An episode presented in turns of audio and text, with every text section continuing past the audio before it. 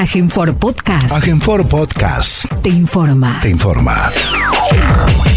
Como todos los medios días, el gobierno de la provincia de Formosa, a través del Consejo de Atención Integral de la Emergencia COVID-19, brinda el parte informativo sobre la situación diaria de la pandemia y todas las situaciones que se generan en un estado de aislamiento social obligatorio en el territorio formoseño. Luego de la lectura del parte diario, las autoridades provinciales responden las preguntas de los periodistas. Daremos a continuación lectura al parte informativo número 387 del día de hoy, 30 de marzo del año 2021, del Consejo de Atención Integral de la Emergencia COVID-19, doctor Enrique Servián. Punto 1. Lamentamos informar en el día de la fecha el fallecimiento por COVID-19 de dos comprovincianos. El primero de ellos es Pedro, vecino de la ciudad de Clorinda, de 66 años de edad. El paciente tenía comorbilidades y consultó por tos y fiebre a una clínica privada de esa ciudad el 24 de febrero, obteniendo un test rápido negativo. Al día siguiente es derivado al hospital distrital de esa ciudad y luego al hospital de alta complejidad Juan Domingo Perón por insuficiencia respiratoria aguda, requiriendo asistencia respiratoria mecánica. Allí se le realizó un test de PCR con resultado positivo, siendo trasladado en consecuencia al Hospital Interdistrital Evita, ingresando a terapia intensiva con neumonía grave bilateral. El paciente evolucionó desfavorablemente a pesar del tratamiento médico, falleciendo ayer como consecuencia de la enfermedad. El segundo fallecimiento es de Raúl Milton, cacique del barrio Toba de Clorinda, de 72 años de edad, quien consultó a una clínica privada de esa ciudad el 13 de febrero por síntomas, realizándose un test con resultado positivo a coronavirus fue derivado al Hospital Interdistrital Evita, ingresando con cuadro de neumonía bilateral con requerimiento de oxígeno. Ante el agravamiento de su cuadro clínico, fue internado en terapia intensiva con asistencia respiratoria mecánica. A pesar del tratamiento médico recibido, no fue posible revertir su estado crítico falleciendo hoy en horas de la mañana como consecuencia del COVID-19. Expresamos nuestras más sentidas condolencias a los familiares y seres queridos de Pedro y de Raúl Milton. Punto 2. En las últimas 24 horas se han realizado 4.704 test de vigilancia y búsqueda activa de casos, arrojando 69 de ellos resultados positivos a coronavirus. En personas de entre 11 a 64 años de edad, que corresponden a las siguientes localidades. Clorinda, 38, 18 por búsqueda activa, 11 consultas por síntomas, 7 contactos estrechos y 2 controles por internación. Ciudad de Formosa, 20, 11 por búsqueda activa, 5 contactos estrechos, 2 consultas por egreso de la ciudad, una consulta por síntomas y un control por internación. Lucio B. Mancilla, 3 dos contactos estrechos, un control por protocolo de egreso. Misión Tacaglé, dos por búsqueda activa. Herradura 2, control por protocolo de egreso. General Belgrano 1, por búsqueda activa. Misión Laixí 1, contacto estrecho. Pirané 1, contacto estrecho. Ingreso desde otra jurisdicción 1 de la provincia de Salta. Punto 3. En el día de la fecha se dará de alta médica a 35 pacientes, siendo ellos 11 pacientes del Hospital Interdistrital Evita, 12 pacientes del Centro de Atención Sanitaria número 15 de Clorinda, 10 pacientes de los centros de atención sanitaria número 13, 19, 20 y 22 de la ciudad de Formosa y dos pacientes en aislamiento domiciliario en nuestra misma ciudad. Punto 4.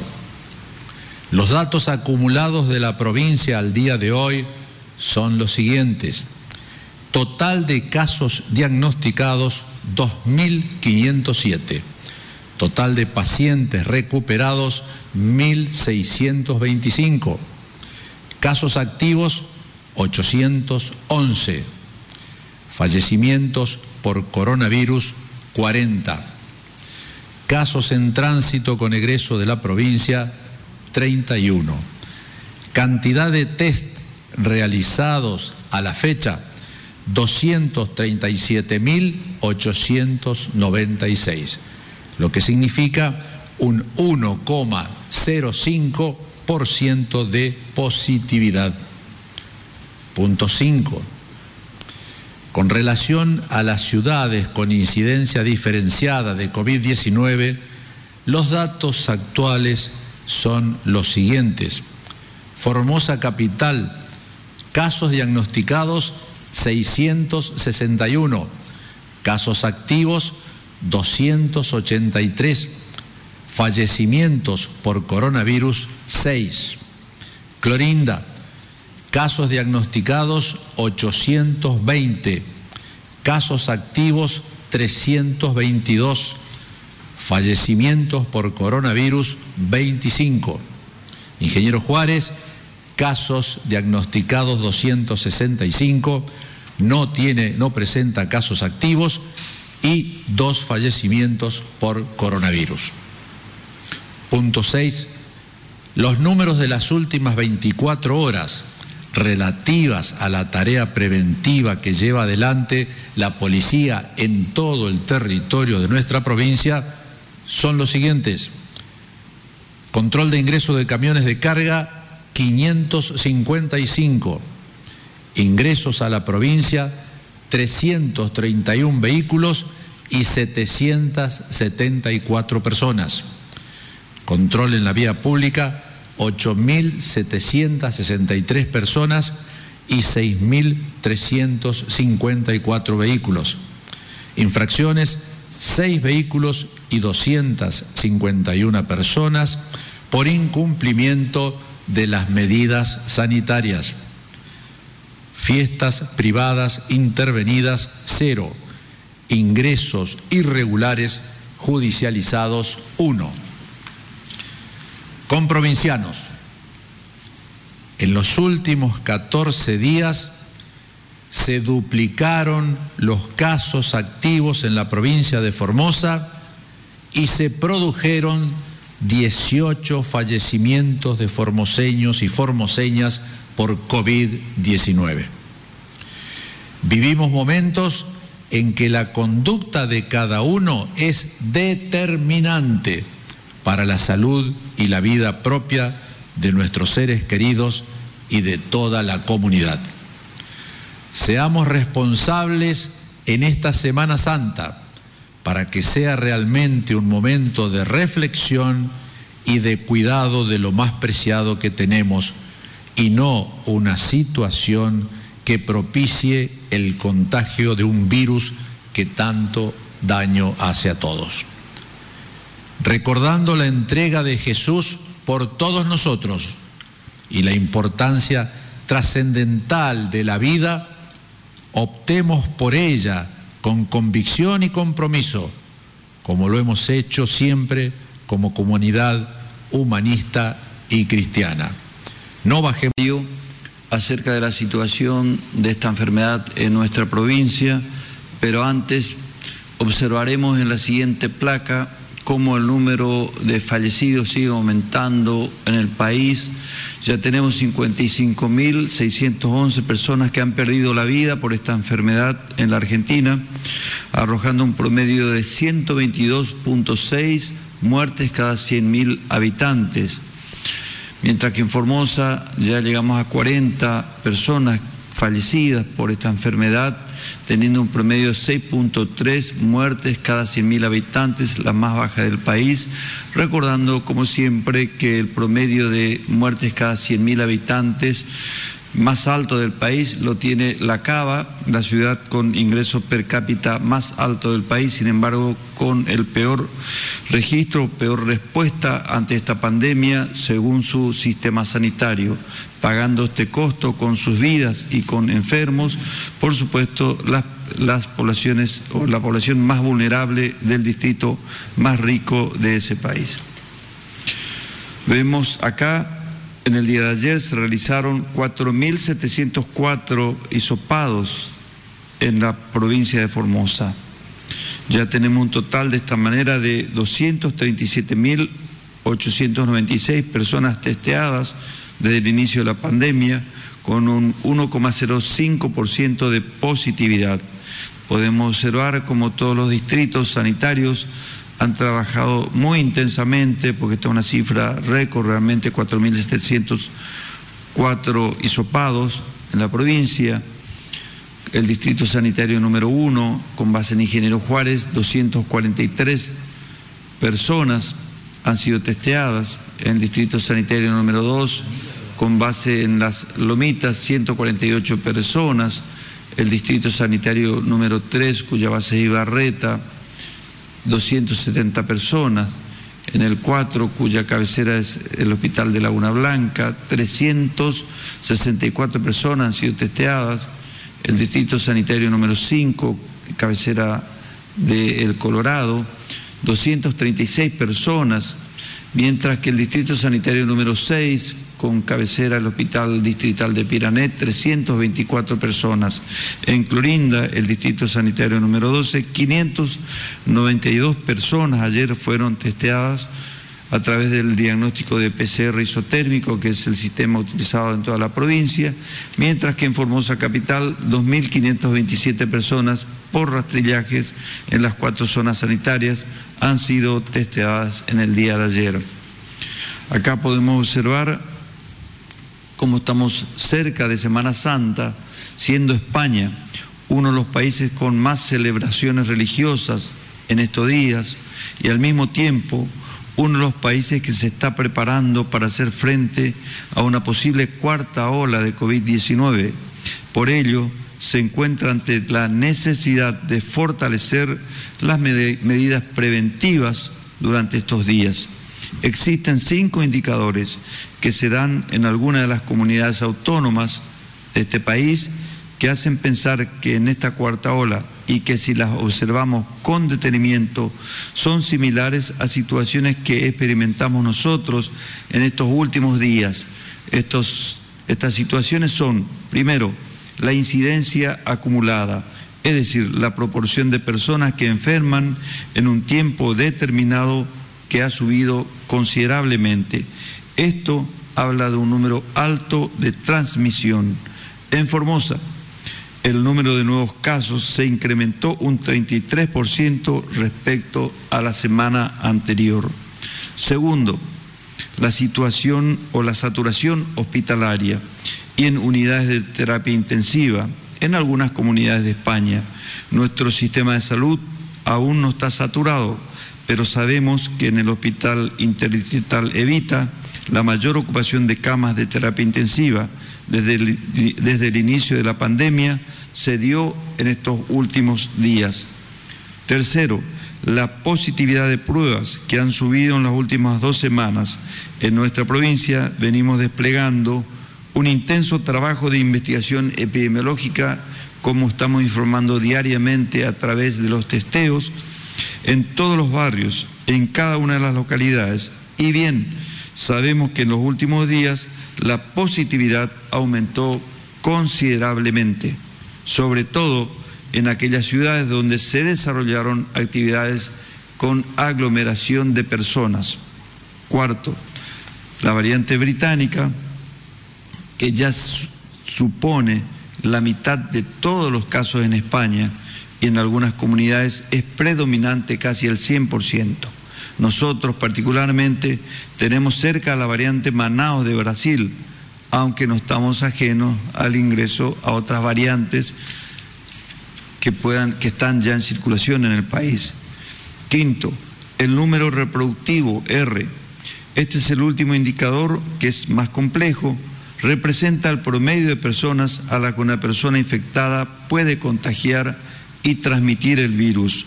Por supuesto, nuestros números no son los mismos que los de España y Europa, que ya ha pasado por tres olas de contagios, pero todos sabemos que este virus se comporta de igual manera en todo el mundo y si no actuamos responsablemente, no estamos ajenos a que la situación se repita aquí también. Muchas gracias, buenos días, saludos a todas y a todos. Bueno, ah, como siempre arrancamos o arranco diciendo de las personas que están cursando activamente la infección, un grupo amplio actualmente. De este grupo de personas hay un, un, grupo a su vez de ellos que son los más complicados, los más complejos, tanto por su edad o factor de riesgo o por su evolución clínica. Por lo tanto, requieren la internación en un hospital un poco más específico o algunos otros hospitales destinados a tal fin, como ser por ejemplo el Hospital Interdistrital de la Contingencia Vita. Actualmente allí hay 76 personas internadas, de estas 76 personas en la terapia intensiva hay 28, 28 de ellas requieren terapia intensiva y a su vez 23 de ellas están en asistencia respiratoria mecánica, que son los casos más graves por obviamente la afectación del pulmón. También tenemos afectación de otros órganos, algunos de ellos, por lo tanto, son los pacientes más críticos cuando ya hay afectación de varios órganos o como se llama fallo multiorgánico, donde obviamente el pronóstico es eh, de peor pronóstico con respecto a los anteriores, que ya de por sí son pronósticos reservados.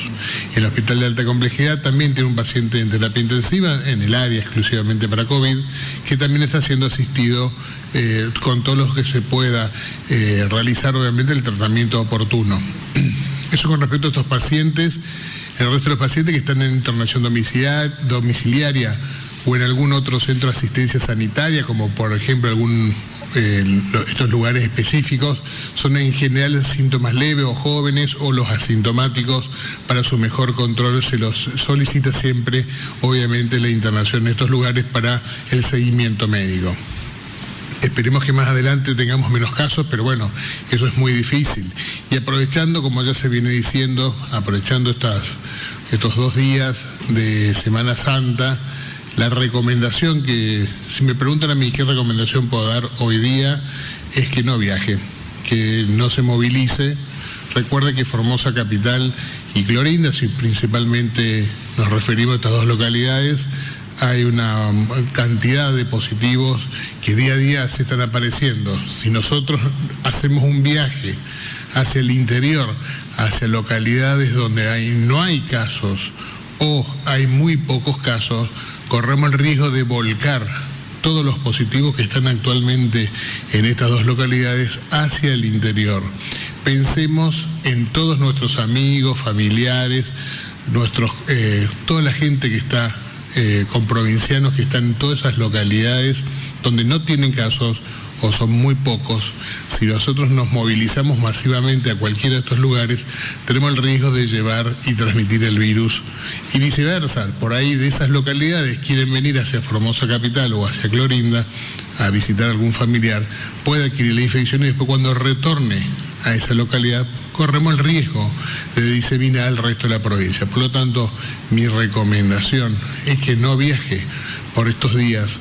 Es tentador, por qué no decirlo, querer disfrutar en familia en amigos otros lugares después de un año muy intenso, uno puede estar cansado, necesita un relax.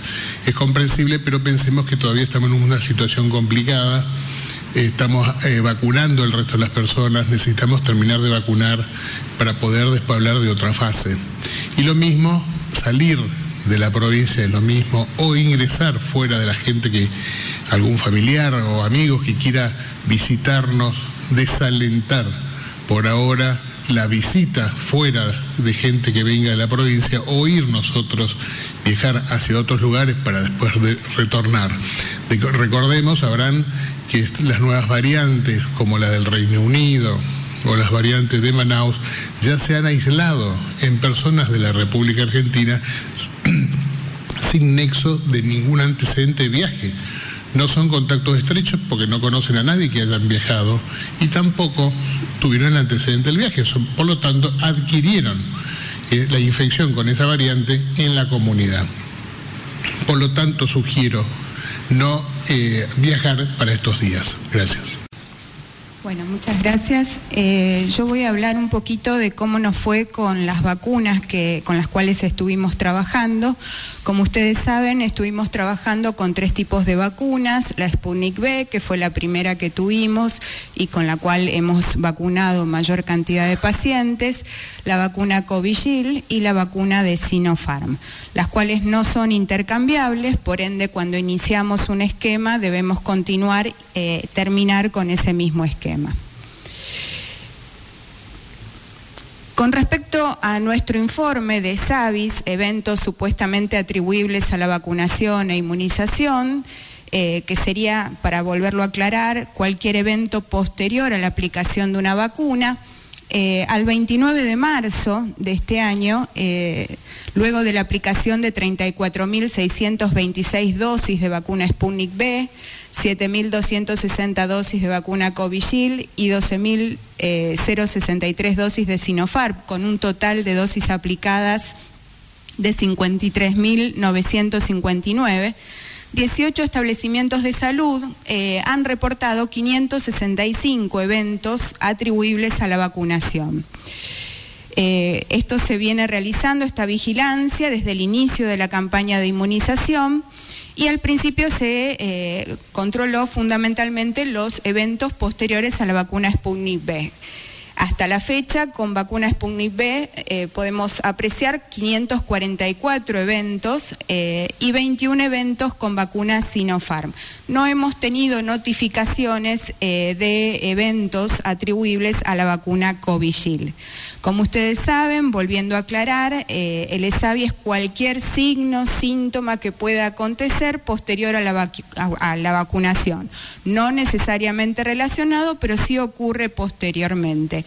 Eh, esto ya sea eh, eventos leves como eventos graves que puedan generar un peligro para la vida del paciente. También se investigan y vigilan los AESI, que son eventos de interés científico que no fueron eh, nombrados por la farmacéutica en el momento de su aprobación y los errores programáticos, que son los errores durante la vacunación, ¿sí? el, no, el no respeto de intervalos, la utilización del segundo componente en vez del primer componente, la intercambiabilidad de vacunas, iniciar con una vacuna y completar con otra vacuna. Todos esos son errores que deben ser notificados para poder hacer un seguimiento del paciente.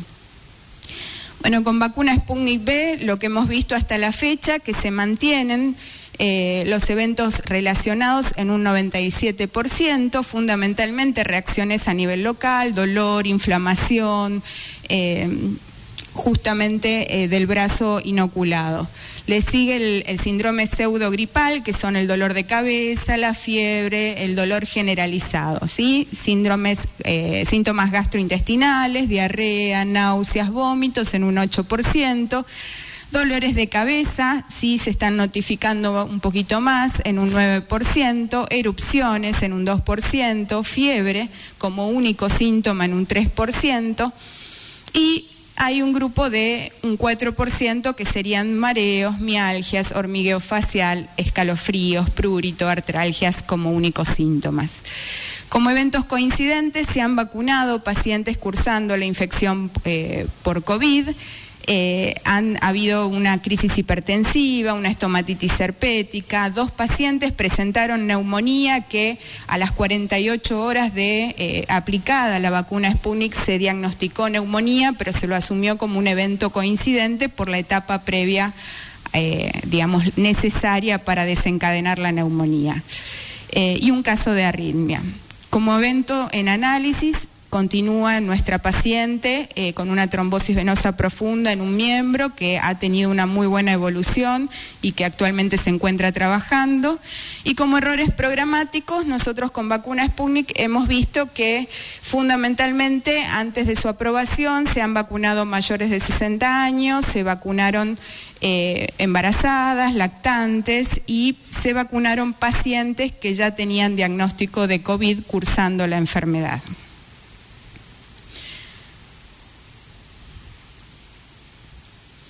Bueno, esto es un poco para mostrarlo en el gráfico de barras. El mayor porcentaje son los síntomas locales, le sigue el síndrome pseudogripe eh, y así sucesivamente. Es lo mismo que dijimos antes.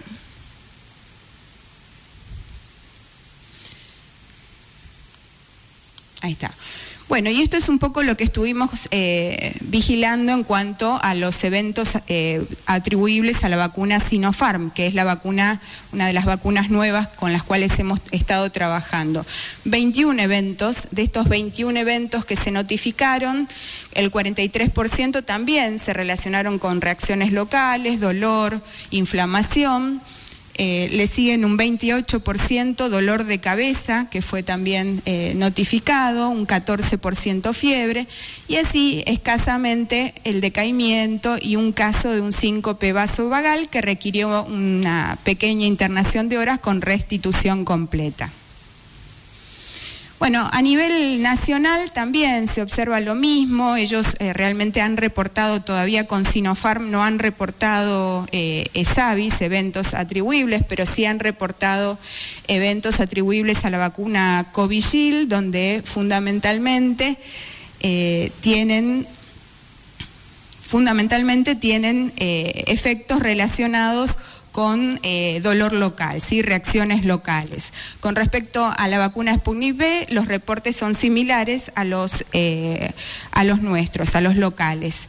Por suerte tenemos eh, un, índice de notificación bastante bueno con respecto a la provincia, a pesar de ser una vigilancia pasiva, la gente se interesa mucho en, en poder notificarlo. Eh, y, es importante instar al personal de salud que lo siga realizando para poder seguir investigándolo. Esto es lo que pasa en el mundo. Como ven, eh, ellos están usando fundamentalmente Estados Unidos, estudia Pfizer, eh, trabaja con Pfizer y Moderna. Canadá con Pfizer y Moderna, Gran Bretaña con Pfizer y AstraZeneca, España con Pfizer y Chile la única notificación de SAVIS que realiza es fundamentalmente con Pfizer, todavía no ha notificado con Sinovac.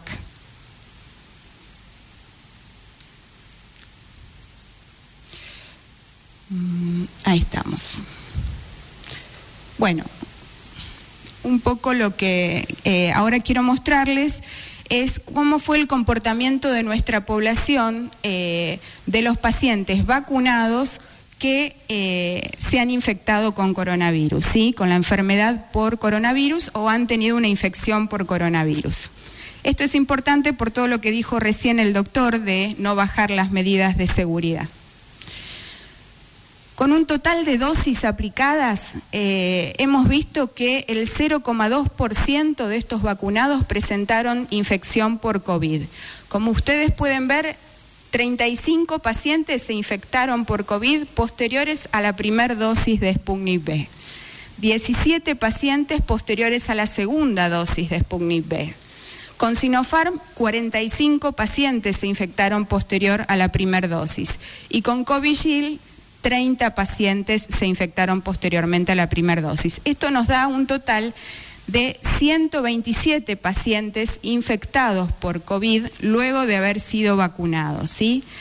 Esto podemos decir, después de analizar estos 127 pacientes, que el 0,02% de estos eh, pacientes ingresaron a terapia intensiva con un diagnóstico de neumonía moderada y grave y que el 0,07% fallecieron. Este 0,07% corresponden a cuatro de todos los pacientes fallecidos que han sido nombrados. Eh, y que realmente tenían una comorbilidad muy importante, eran mayores de 60 años, pacientes eh, con enfermedades autoinmunes, pacientes con su inmunidad muy comprometida y que tenían aplicada la primera dosis de vacuna Covishield. Si miramos el lugar de residencia de estos pacientes vacunados eh, que se infectaron, vemos que el 70% corresponde a Clorinda, el 26% a la ciudad de Formosa, un 4% a Ingenieros Juárez y un 1% a Estanislao del Campo. Si vemos en qué momento posterior a la vacunación estos pacientes se infectaron, vemos que eh, luego de la primera dosis el 44% se infectó luego de las dos primeras semanas, o sea, dentro de las dos primeras semanas de la primera dosis de vacuna. El 45% se infectó entre los 15 y los 29 días post vacunación de primera dosis. Y el 9% se infectó luego de eh, entre los 0 y 14 días post vacunación de segunda dosis. Esto es importante saber de que es importante la vacunación y es importante continuar con las medidas posteriores a la vacunación. Yo no me puedo relajar habiendo recibido una o dos dosis. Es de igual manera importante la prevención y las medidas de bioseguridad. Entonces, como conclusión, podemos decir que luego de este análisis detallado, vemos que los lugares donde se ha registrado la infección previa y posterior a la vacunación son los que realmente han tenido mucha circulación viral. ¿sí? Aparte, en el inicio de esta campaña de vacunación, eh, la estrategia fue la vacunación en sucio. Esto significa que no hemos pedido diagnóstico previo, se vacunó sin ver si el paciente había tenido COVID, no se han pedido diagnósticos para hacer la vacunación. Entonces, por esto tenemos estos también resultados. ¿sí? Con respecto eh, a los casos de infección por COVID posteriores a la vacunación, que dijimos que eran 127, el 87% corresponden a los que se aplicaron las primeras dosis con fechas diagnósticas de COVID-19 dentro del primer mes post vacunación. Y el mayor porcentaje, el 70%, son residentes de Clorinda. Entonces, por tal motivo, es muy importante seguir, como dijimos recién, recomendando las medidas de eh, bioseguridad que ya venimos trabajando hace más de un año. Con respecto a lo último que se ha eh, analizado y la estrategia de vacunación que se ha eh, planteado desde el Ministerio de Salud de la Nación, eh, es la priorización de las primeras dosis, ¿sí? la postergación, no la supresión, sino la postergación de las segundas dosis con un intervalo mínimo de tres meses. Y si eh, a los pacientes que han tenido COVID, postergar las primeras dosis entre tres y seis meses, esto basándose en la evidencia científica que genera el hecho de saber que eh, el haber padecido la infección genera una inmunidad que puede durar hasta seis meses y eh, postergar también la segunda dosis en aquel paciente que ha padecido COVID entre tres y seis meses. Así que para finalizar, volvemos a lo mismo, ninguna vacuna de todas las eh, creadas en el mundo en la actualidad no sirve para evitar la infección. ¿sí? sí, el objetivo de todas estas vacunas es evitar la morbimortalidad, disminuir la mortalidad fundamentalmente en los grupos de riesgo y justamente evitar las eh, enfermedad moderada y grave. Entonces, seguimos con lo mismo, mantener la distancia. Ahora, como dijo el doctor Vivolini recién, se vienen días eh, un poco más de, movimiento, así que tenemos que evitar ese movimiento, mantener la distancia, usar el barbijo. El barbijo debe ser limpiado adecuadamente, diariamente. Evitar las aglomeraciones, las reuniones, sobre todo en lugares cerrados, el lavado frecuente de manos. Eh, no compartir el tereré, el mate, sobre todo en los lugares de trabajo. Si yo estoy vacunado no puedo compartir el mate porque de igual manera puedo seguir contagiando cuidar una tos higiénica, ¿sí? toser en el hueco del brazo, limpiar los objetos frecuentemente, ventilar, por más que vengan los días frescos, hay que ventilar los ambientes. Se descubrió que una de las formas de prevenirlo también en ambientes cerrados es hacer una ventilación frecuente de estos ambientes y, por supuesto, por más que tengo barbijo, no me tengo que estar tocando la cara. ¿sí? Muchas gracias. Muchas gracias, doctora Alejandra Bonchef, por su informe. Quedamos entonces a continuación, señores periodistas, para responder las consultas que ustedes efectúen. Buenos días. La primera pregunta es de Javier Ruiz, Radio Formosa. ¿Se confirma? La estrategia que se viene empleando a nivel nacional y también a nivel provincial es vacunar eh, primero, a la población más vulnerable. Bien sabemos que la población más vulnerable son los mayores de 60 años. ¿Y esto por qué motivo? Porque los adultos mayores tienen una más baja defensa ante esta enfermedad y como bien sabemos también a esta edad empiezan a aparecer las enfermedades o se manifiestan las enfermedades que fuimos generando ya desde nuestra juventud por generalmente malos hábitos alimentarios en primer lugar, pero también otros hábitos como el de fumar, exceso de alcohol, sedentarismo, etc. Este tipo de hábitos generan enfermedades como diabetes, hipertensión arterial, colesterol alto, obesidad, etc., que se manifiestan ya con sus consecuencias a partir de esa edad normalmente. Entonces la conjunción de estos dos factores, de la edad más estas enfermedades crónicas no transmisibles, hacen de que sean las personas más afectadas y que generalmente causando en ellos la mayor mortalidad. Lo vemos en todo el mundo y también, por supuesto, en nuestra provincia de Formosa. Eh, específicamente en el rango de 60 a 70 años se nota la mayor mortalidad. ¿Por qué eso? Porque estas dos cuestiones se manifiestan más fuerte en ellos y son personas que aún tienen actividad social fuerte, a diferencia de los mayores de 70, 80 o 90 años, que si bien también son susceptibles, se resguardan más en sus hogares. Por lo tanto, la indicación es la vacunación en grandes centros urbanos, en donde tengan mayor circulación viral, en este caso Formosa y Clorinda, hoy actualmente, pero también lo fue el Distrito Sanitario número uno, vacunar a los mayores de 60 años, que es lo que estamos haciendo, como así también en algunas localidades interior en donde tenemos circulación viral. Gracias Aníbal. La siguiente pregunta, por favor. Esta pregunta es de Hernán Salinas, Diario La Mañana, Radio Viva 102.3. Estamos en un periodo religioso importante para muchos como es la Semana Santa.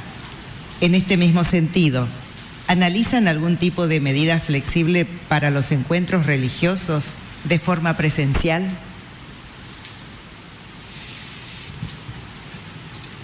No están habilitados los encuentros, este, las aglomeraciones de personas, así que no, es aconsejable, este, como bien lo venimos repitiendo en esta mesa, también en toda la Argentina las recomendaciones son esas y en el mundo, por supuesto, las aglomeraciones de personas traen consecuencias, porque ahí es donde se este, más fácilmente los virus este, contagian y se contagian muchas personas en forma simultánea. Por lo tanto, la aglomeración de personas, cualquiera sea su motivo, no son aconsejables. La próxima, por favor.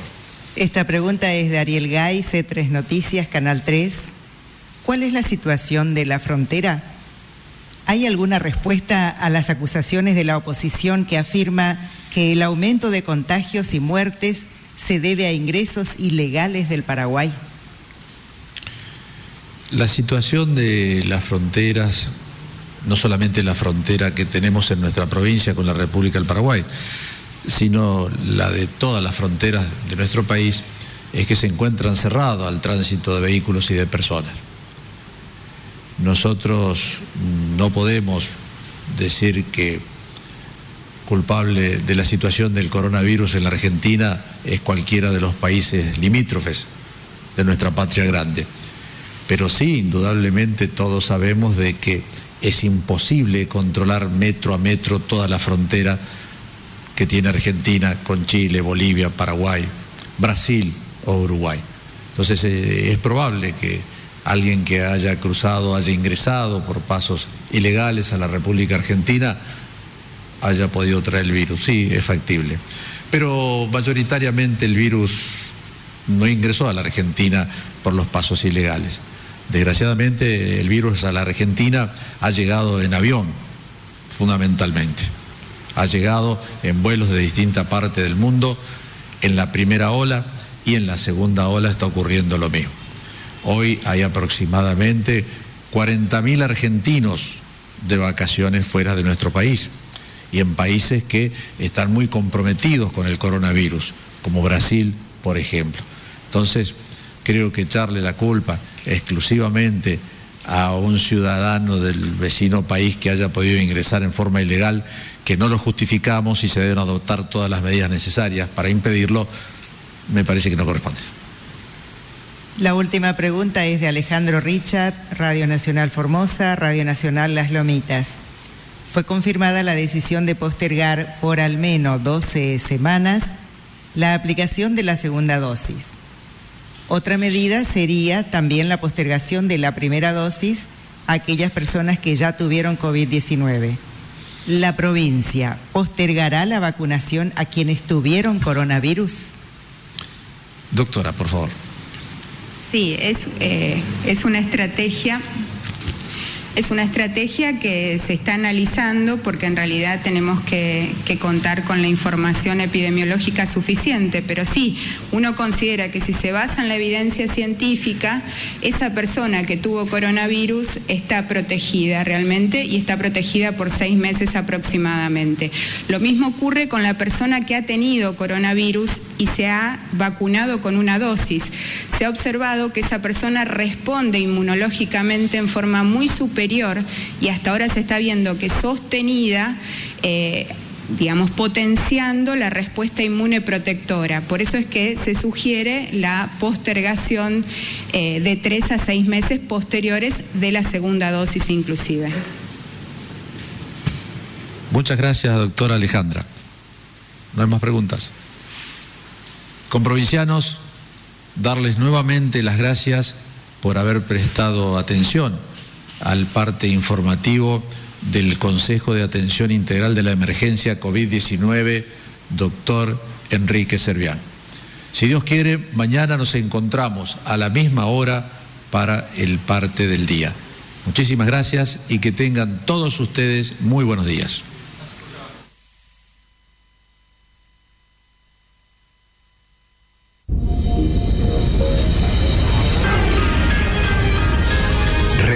Seña de Medios de Comunicación.